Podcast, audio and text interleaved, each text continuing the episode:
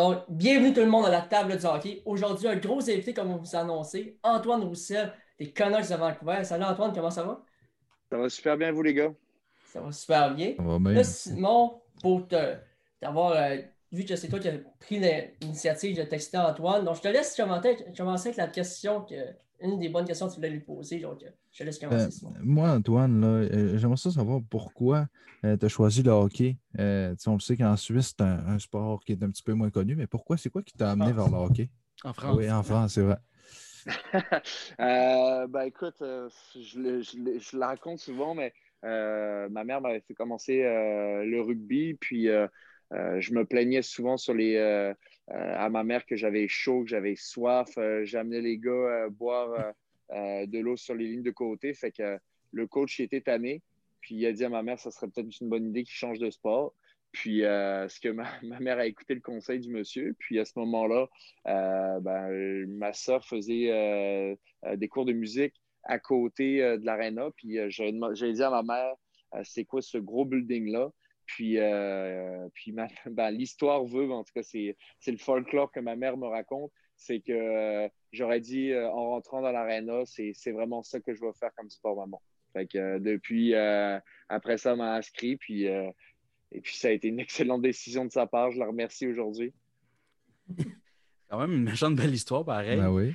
Euh, Antoine, moi, j'aurais comme une question à trois facettes. Alors, la première facette, c'est lors de tes premiers vraiment moments de hockey en 2002. Tu es venu à Québec euh, au Pays du Carnaval. C'est quoi ton meilleur souvenir que tu as de ce tournoi-là?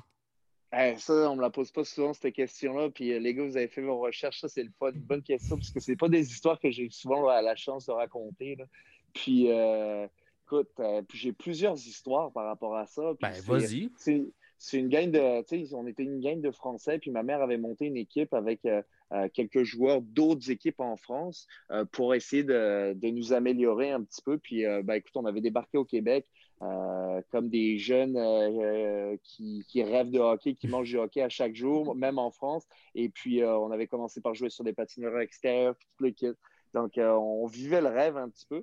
Puis, euh, on avait la chance, euh, ma mère avait fait deux équipes, une qui allait au tournoi de Bernière, puis euh, pourquoi je parle de ma mère? C'est que ma mère, c'était la, dans le fond, la, pas la GM, je sais pas comment vraiment dire ça, mais la gérante de l'équipe. si on veut. gérante de l'équipe, c'est un bon terme. Puis c'est elle qui organisait, dans le fond, les, qui avait organisé le, le voyage au Canada. Donc, euh, puis en plus, quand, comment ça fonctionne en France, ben, on n'est pas grillé en coach vraiment. Donc, euh, euh, c'est souvent les coachs des équipes de, qui jouent dans l'équipe première, les joueurs qui nous coachent. Puis, euh, ben, bien évidemment, ces joueurs-là n'ont pas fait le voyage au Canada. Donc, il fallait quelqu'un derrière le banc. Donc, c'était ma mère. Puis, ça a été sa dernière saison. Puis, elle l'a fini super bien. Et puis, donc, on est allé au tournoi à Québec comme ça. Puis, euh, ça s'est super bien passé. On, euh, ben, on, a, on a aimé l'expérience. Surtout, le tournoi de Puis de Québec, c'est tellement bien rodé. Là. C'est, euh, il- les gars, ils viennent chercher ta poche. tu t'occupes de rien. C'est comme dans la Ligue nationale presque. C'est, Ouais. épou- époustouflant. Là. Quand tu as 12 ans, tu vois ce genre de traitement-là, tu t'en reviens tout simplement pas. Puis, fait que moi, ça m'a beaucoup marqué. Ça. Puis, on avait joué un premier match contre, euh, contre les Blue Jackets de Columbus. Euh, puis euh, les Blue Jackets de Columbus, ils étaient tout équipés pareil. là.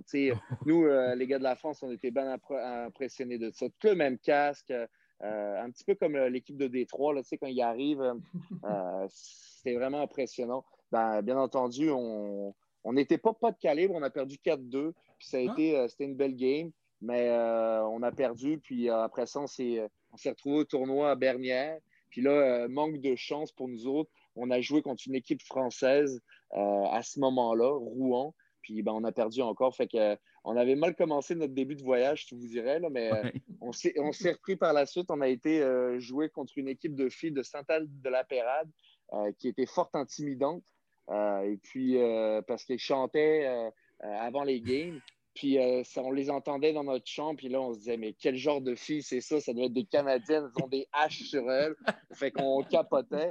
On, était un petit peu naïfs. Puis, euh, ben, cette game-là, on l'a gagné. là. En tout cas, c'est ce que je me souviens.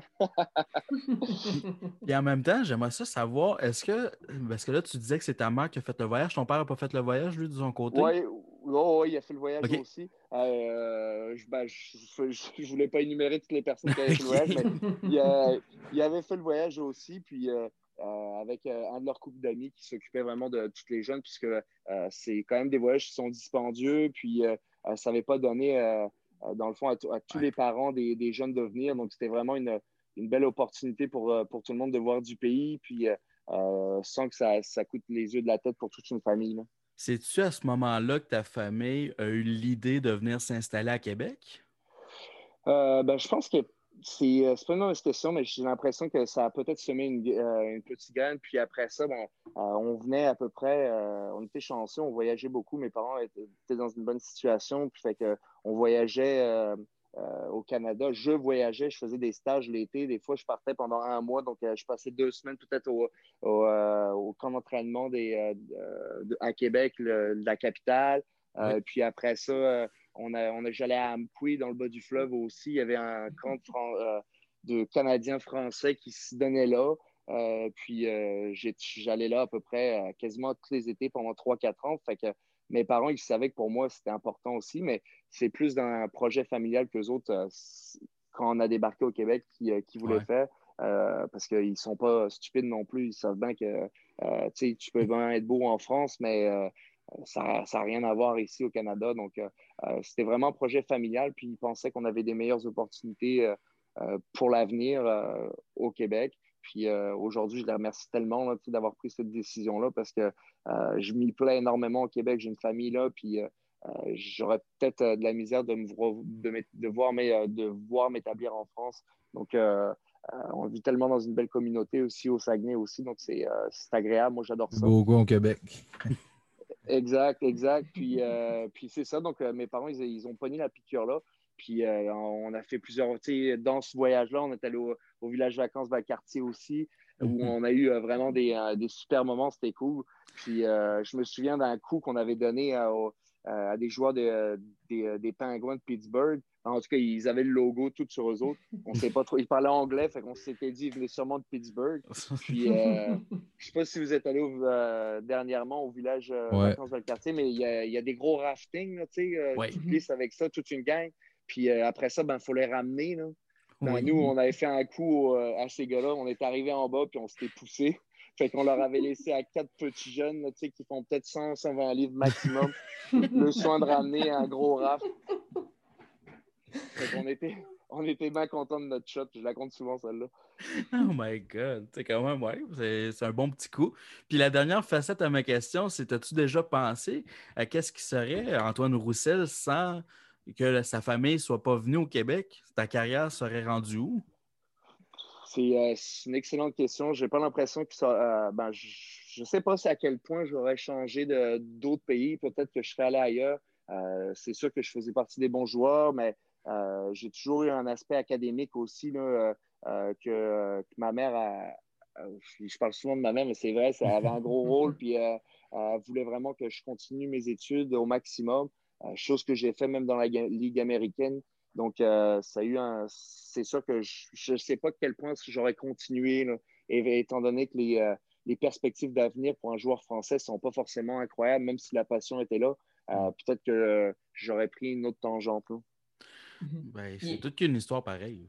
Là-dessus, moi, je veux faire un lien avec les commentaires que Charles Martel avait fait à ton égard à l'émission de JC. Si je ne me trompe pas, on avait montré ça. Tu avais mis tes commentaires là-dessus. Dave Morissette. Ouais, Dave Morissette, JC avait parlé. C'est pas un Français. Quand tu arrivé à Chicoutimi, c'était quoi ton état d'âme, euh, ton état d'âme vraiment pour rentrer dans la Ligue junior majeure du Québec là-dessus? Ben, parce que quand je suis arrivé, en fait, il euh, faut reculer d'une année. Moi, quand je suis arrivé au Québec, j'ai fait un camp midget 3 avec le mhm. collège riverain de Charlemagne.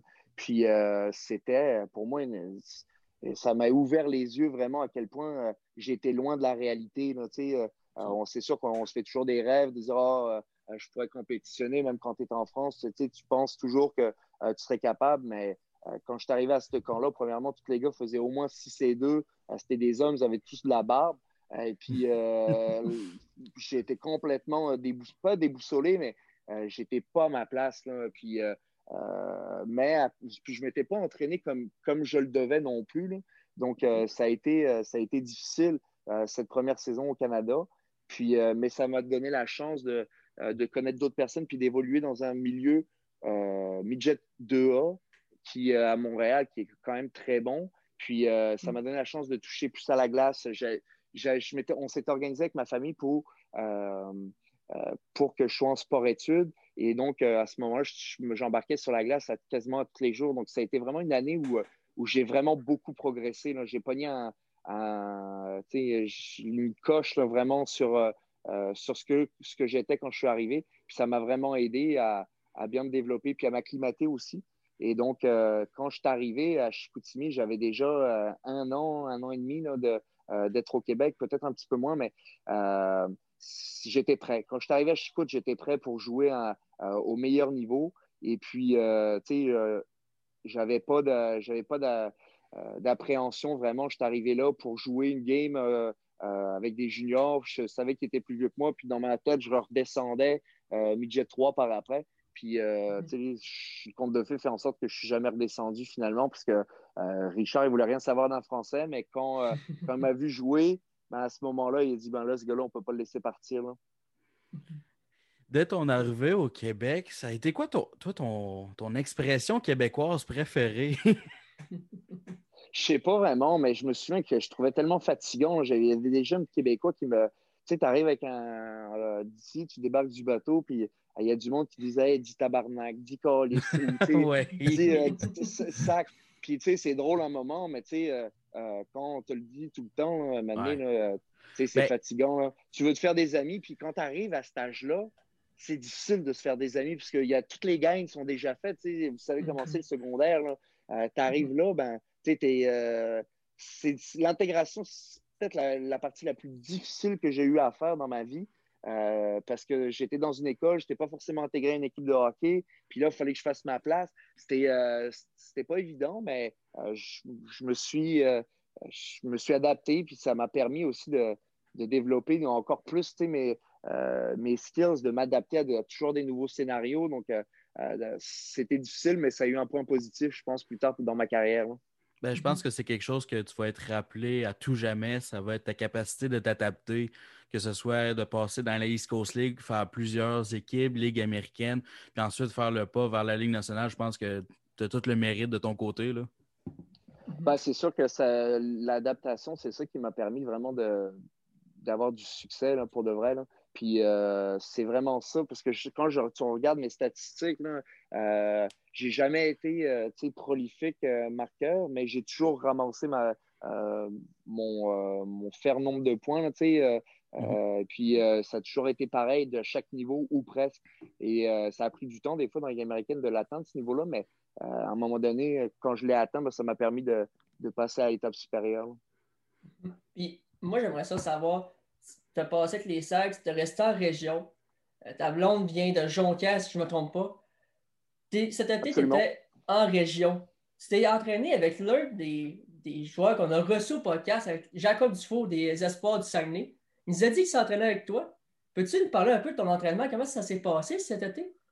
Ben, cet été, c'était. Euh, ben, il y a eu deux phases finalement. il y a eu la phase premier confinement où euh, la Ligue nationale s'est arrêtée.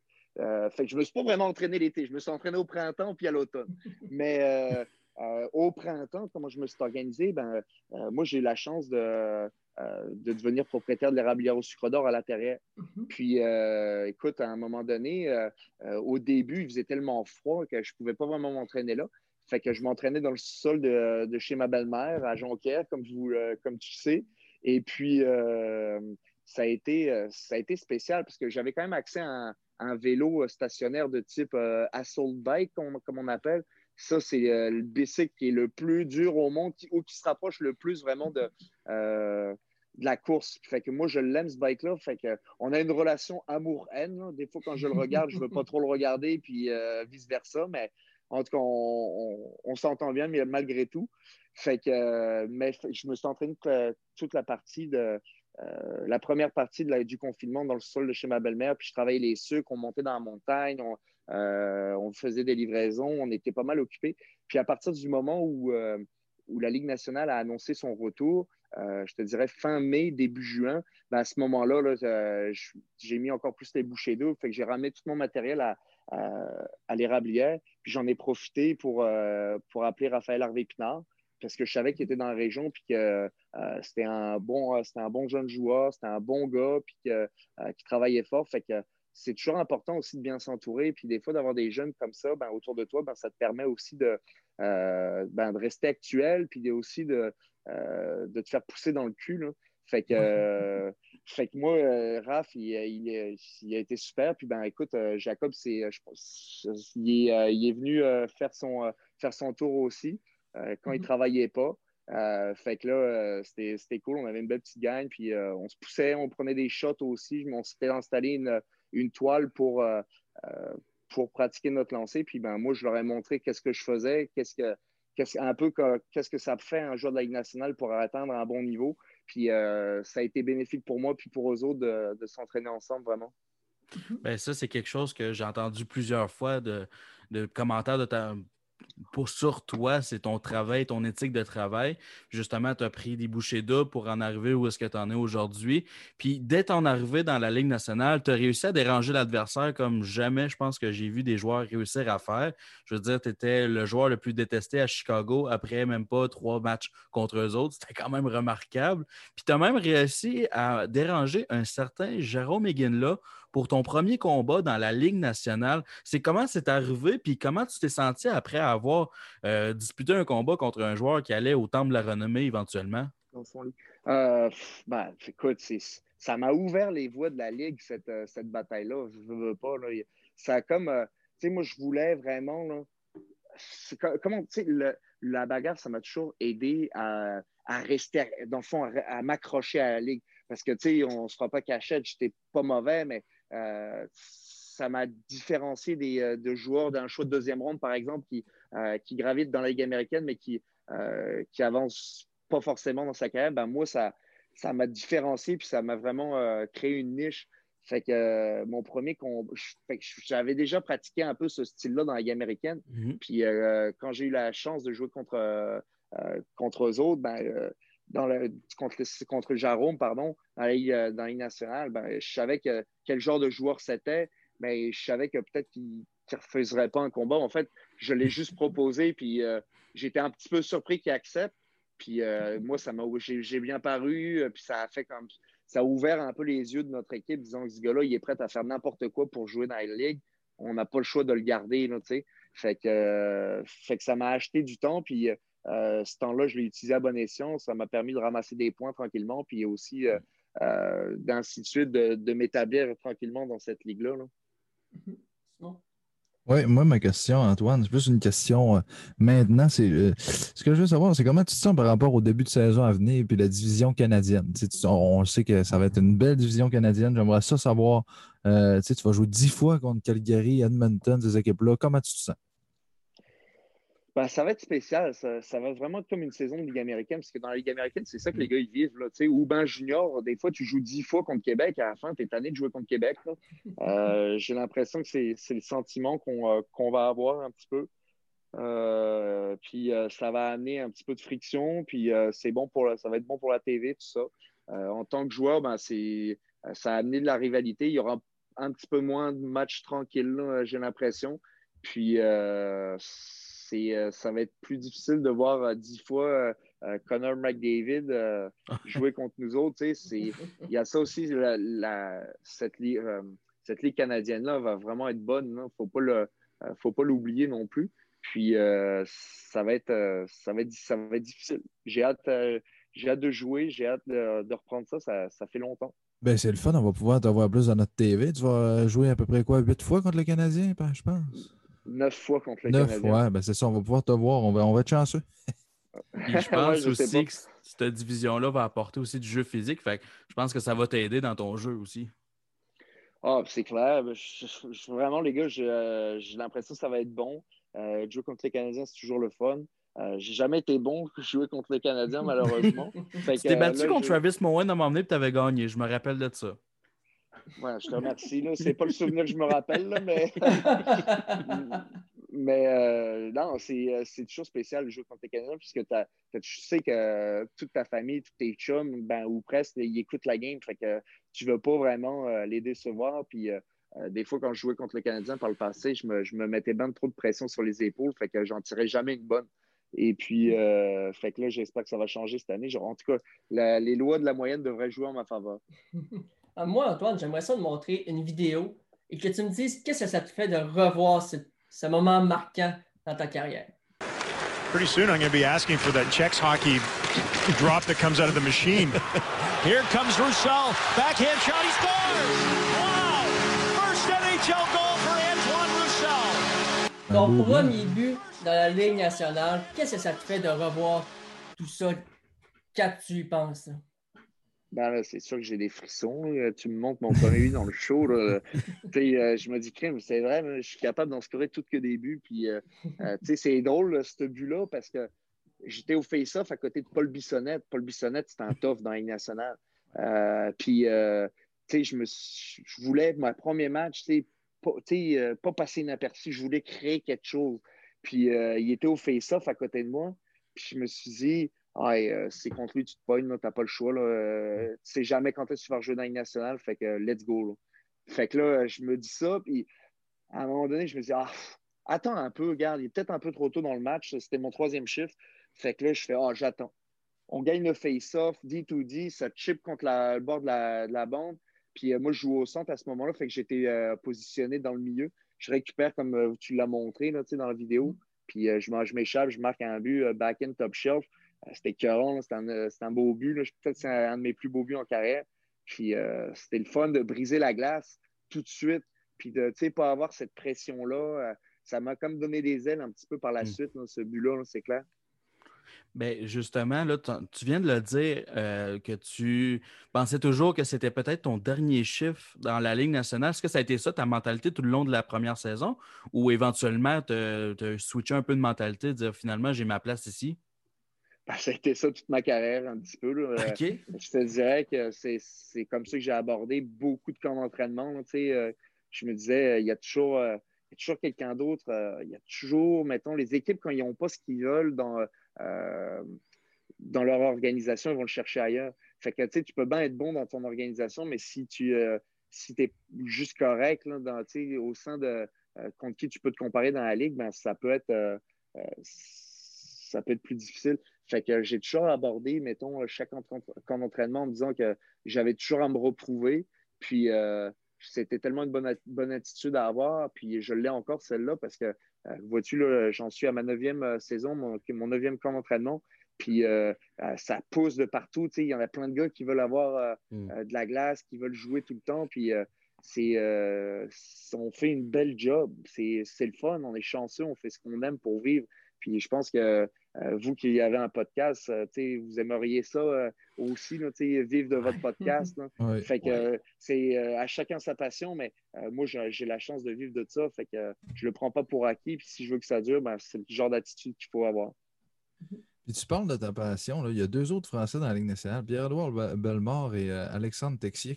Puis, tu sais, pour un Français comme toi, là, que tu as été un des premiers, là, je sais qu'il y a eu Christophe Alluet dans le temps, puis, euh, mais euh, ça, doit être spécial de voir pareil que tu dis Hey, je ne suis pas le seul Français qui joue dans, le show, comme on dit. Là. Il y en a deux autres qui ah, sont là. C'est plus ouais, c'est écœurant, puis je trouve que c'est vraiment, c'est vraiment bon pour notre programme. Tu sais, ça montre à quel point euh, euh, les jeunes peuvent rêver à ça. Quand j'étais plus jeune, c'était plus difficile. Il y avait euh, Christophe il n'était pas encore rendu en, en 2000, mm. en début des années 2000. J'avais une douzaine d'années peut-être. Puis il n'y avait pas un Français. Maintenant, on est trois. Puis je l'ai toujours dit avec Pierre-Edouard que si le plus longtemps qu'on va jouer dans la Ligue nationale, le plus longtemps on va pouvoir faire rêver des jeunes, puis qui, vont peut-être pouvoir y accéder. Puis euh, quand j'ai commencé, je ne sais pas à quel âge il y avait Alex Texier, mais euh, il y avait peut-être une douzaine d'années. Puis, euh, ça lui a peut-être ouvert des yeux en se disant, OK, c'est faisable. Pierre-Édouard, Antoine, ils l'ont fait. Pourquoi pas moi? Puis, je trouve ça le fun de voir à quel point, ça ouvre les yeux, ça ouvre des portes. Puis, tu nous parles des Français dans la Ligue nationale. Peux-tu nous parler de ton passage avec l'équipe de France dans les championnats du monde? Ben absolument. Écoute, on a eu, moi j'ai eu la chance de participer, participer à cinq championnats du monde, je pense. deux en Finlande, un en Biélorussie, avec un aéroport digne de la de l'Union soviétique. tu arrives là, tu te dis c'est quoi cette affaire-là? Puis finalement, c'est une super belle ville, Minsk. Puis euh, c'est là où j'en garde de meilleurs souvenirs. Euh, j'avais été élu dans l'équipe du tournoi. Euh, j'avais ramassé 13 points ou quelque chose de même. Puis on avait été 11 ou 13, je ne sais plus trop, mais peut-être plus 11, mettons. puis, on avait été en quart, de finale, puis on avait perdu contre les Russes, une game serrée où Christophe Baluet, justement, il avait joué toute une game. Puis on avait battu le Canada cette fois-là. Euh, puis euh, de mes, euh, grands chums, Alex Burrows, il était vraiment il, était fâché après la game, puis il nous félicitait, mais d'une manière vraiment arrogante. Puis j'étais tellement content d'avoir gagné cette game-là contre un de mes amis. fait que c'était spécial, c'était le fun. Euh, j'aimerais ça te ramener à un moment un peu plus plat du côté de ta carrière. C'est le 13 mars 2019. Tu as subi une grosse blessure à ton genou, vraiment l'une des premières euh, blessures professionnelles que je peux voir dans ton résumé, qui a nécessité une opération puis plusieurs mois de réhabilitation. Euh, c'est quoi le plus difficile à avaler après une opération comme celle-là? C'est le plus dur, c'est de, voir tout ce que tu avais accompli avant, être un petit peu réduit à néant. C'est comme ça te prend un certain temps avant de te remettre. Puis des fois, euh, moi, j'ai fait peut-être l'erreur de revenir un petit peu trop vite au jeu. Euh, euh, ça a bien Tu veux toujours revenir, tes coéquipiers sont en pied, es-tu prêt bientôt? Ouais, ouais, ouais. Mais mon physique me le permettait pas d'être. Je hmm. trouvais que la deuxième partie de ma réhabilitation, en fait, ça s'est passé en plusieurs étapes. mais la dernière partie de ma réhabilitation, ici, je ne l'ai pas trouvé écœurante. Je trouvais que euh, je, poussais, mais ce n'était pas assez. Puis on dirait que peut-être que je n'étais pas assez bien entouré. Fait qu'anyway, peu importe, je ne pointe pas de doigt à personne, mais je n'étais pas assez bien préparé. Je suis revenu trop vite au jeu. Puis j'ai l'impression que ça m'a coûté un petit peu des, euh, euh, mon, un spot dans l'alignement de notre équipe. Fait que là, j'étais obligé de te reprouver. Fait que là, on est arrivé en série l'année passée. Ben, à ce moment-là, je jouais beaucoup, un petit peu moins. Donc, on dirait que tout ce que, ce que tu as fait avant, il faut, que tu en refasses plus pour que ça revienne. Donc, c'est ça que j'ai trouvé le plus difficile à travers ma blessure. Moi, je te parle des séries l'an passé. Là-dedans, il y a eu Louis Domaine qui s'est rejoint à votre équipe avec les Canucks. Qu'est-ce que ça te fait d'avoir un autre francophone dans l'équipe? Est-ce que ça change quelque chose? Est-ce que ça change la donne? Ben, c'est pas pareil. C'est. Euh, avoir un francophone avec toi dans une équipe, c'est euh, spécial. Euh, puis nous, avec Louis, on avait une belle, une belle connexion. Tout de suite, on fait des bons repas, je pense. Hein? Ouais, vraiment, des bonnes tartes. puis euh, écoute, on, était souvent ensemble. Puis c'était pas facile pour lui. Quand tu es troisième gardien, tu joues pas, tu es loin de ta famille, c'est pas évident. Puis il a gardé une bonne attitude et tout ça. Puis il a été exemplaire. Puis c'est tout à son honneur. Mais avoir un, québécois avec toi, c'est pas pareil qu'un anglophone. J'ai des amis anglophones quand même, puis tout ça, mais euh, il y a comme une, connexion qui n'est pas pareille. Puis, euh, quand tu parles pas la langue, ben, on dirait qu'il y a des jokes qui sont pas pareils. Il y a des, euh, le monde, ben, leur référence, c'est pas pareil. Donc, c'est toujours une adaptation qui peut être un peu, un peu plus compliquée, mais qui se fait, bien entendu, mais avec un francophone, ben, c'est facile on a parlé des séries éliminatoires l'an passé. Ryan Reeves, tu oh. l'as connu un peu plus l'année passée en séries éliminatoires pendant qu'il faisait des bruits de poulet sur la patinoire en ta direction. C'était visé quand même. Est-ce que c'est l'affaire la plus weird que tu as, vue sur une patinoire? Pas vraiment. Écoute, moi, on m'appelle le rooster, fait que je pensais juste qu'il euh, euh, faisait ces, bruits de, euh, de coq ou de poule juste pour, pour, pour me féliciter. Je ne sais pas trop vraiment, mais je trouvais qu'il avait l'air d'un imbécile plus qu'autre chose. Mais c'est spécial comme événement. C'est facile de parler quand, quand, tu gagnes, mais quand la game est 0-0, on ne l'entendait pas. Fait que c'est toujours différent aussi. Puis à un moment donné, il ben, faut savoir en prendre une pour l'équipe. Puis pour moi, ben, ça a été aussi de fermer ma trappe aussi, puis de, m'organiser pour que, pour que l'équipe gagne. C'est ça le plus important, que tu gagnes un combat ou que si je m'étais battu avec, ça n'aurait rien changé vraiment à la game parce que c'est un des plus toughs de la ligue quand même. Puis je ne trouvais pas qu'il y avait un gros, un gros facteur. Je ne trouvais pas qu'il changeait la game. il n'intimidait pas forcément nos, nos meilleurs jeunes joueurs parce qu'il n'arrivait pas à les toucher, il est trop long. Fait que c'est pas. C'était un, facteur qui est dérangeant, certes, mais euh, je pense que ce n'est pas à cause de lui qu'ils ont, ont, gagné cette série-là. J'adore ton arrogance. Écoute, je l'adore, tout simplement. Moi, c'est la, pénalité la plus bizarre que j'ai vue de ma vie, c'est toi qui l'as pris.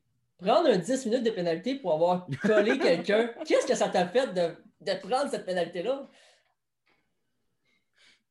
Ben, c'était euh, la cerise sur la cerise sur le Sunday. C'était pas évident, c'était plate.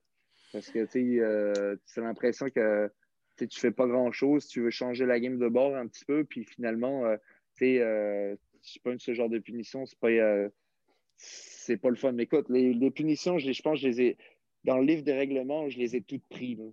Euh, je les ai toutes eues, puis c'est pas drôle. Là, des fois, ça en était même plate. C'est des fois euh, aussi, c'est un petit peu ma réputation qui m'a joué des tours. Puis, euh, euh, alors qu'il y a des matchs où je faisais pas grand-chose, puis même rien, puis de la némiosité qui est peut-être restée de, de, il y a trois games que moi, je me souviens même plus, mais qu'un arbitre se souvient, ben, j'ai appris un petit peu à la dure ces, ces moments-là. Eh, mais 10 minutes pour avoir, pour avoir à côté un gars, c'est ridicule. Là effectivement. Oui. Moi, dans le fond, Antoine, je sais que tu es jeune, tu as, ben, 31 ans, tu n'es pas euh, prêt de prendre ta retraite. Mais je vais quand même te poser cette question-là. Euh, aimerais-tu, après ta carrière de joueur, avoir une carrière d'entraîneur ou de, soit dans la JMQ ou dans n'importe quelle ligue? Je sais qu'il y a une fois que tu es allé au repêchage avec les Saguenay et que tu avais nommé Théo Rochette comme choix. Euh, t'aimerais-tu ça? Ben, c'est sûr que ça serait le fun. Euh, pas, je me ferme vraiment pas de porte. Je suis vraiment ouvert à tout. Euh, c'est sûr qu'après ma carrière, j'ai envie de passer du temps avec ma famille puisque j'ai des euh, j'ai trois jeunes enfants que j'ai le goût de m'occuper. puis j'ai le goût de voir grandir aussi. Donc j'ai le goût d'être impliqué dans leur carrière à eux avant d'être impliqué dans d'autres carrières avant. ça, c'est sûr. Puis, mais c'est quelque chose où je me ferme vraiment pas la porte. les SAG, c'est mon équipe junior. C'est c'est euh, une équipe avec laquelle, malheureusement, ces éliminatoires, je n'ai pas eu beaucoup de succès. Puis, euh, si un jour je devais faire partie d'une aventure avec les Sacs, ben, ce serait le fun. Puis, euh, ce serait vraiment pour amener un championnat, ce serait quelque chose de, très motivant. Et en même temps, si on parle un peu, peut-être pas ta fin de carrière, mais tu es encore relativement jeune, comme Simon l'a dit, mais comment, à la fin de tout ça, tu aimerais que les gens se rappellent d'Antoine Roussel? Ouf, ben, je ne sais pas vraiment. C'est à, vous de, à vous de le dire, ça, les gars. Mais euh, euh, que je travaillais fort, que j'étais fatigant, puis que je faisais n'importe quoi pour que mon équipe gagne. C'est plus ça qu'on j'ai goût qu'on retienne. Puis que, mes coéquipiers, surtout, ils savent que j'étais un bon gars dans la chambre. Pour moi, c'est vraiment ce que c'est le plus important avant, avant ce, que les, ce que les gens de l'extérieur pensent. Ben, c'est ça qu'on va retenir. On va retenir que tu donnes ton 100% et que tu es un gars ultra sympathique aussi. Mm-hmm. Ben, c'est gentil, merci beaucoup. Puis pour finir tout ça, j'aimerais ça qu'on parle de ton érablière. Tu nous as parlé un peu au début, l'érablière au sucre d'or. Comment ça s'est parti tout ça? Comment tu as pris cette passion-là pour euh, ben, l'érablière? C'est quand, même, quand même spécial parce que euh, à mon année, 18 euh, ans, je pense, ou 19 ans, mon beau-père, euh, il écoutait des shows à Radio-Canada.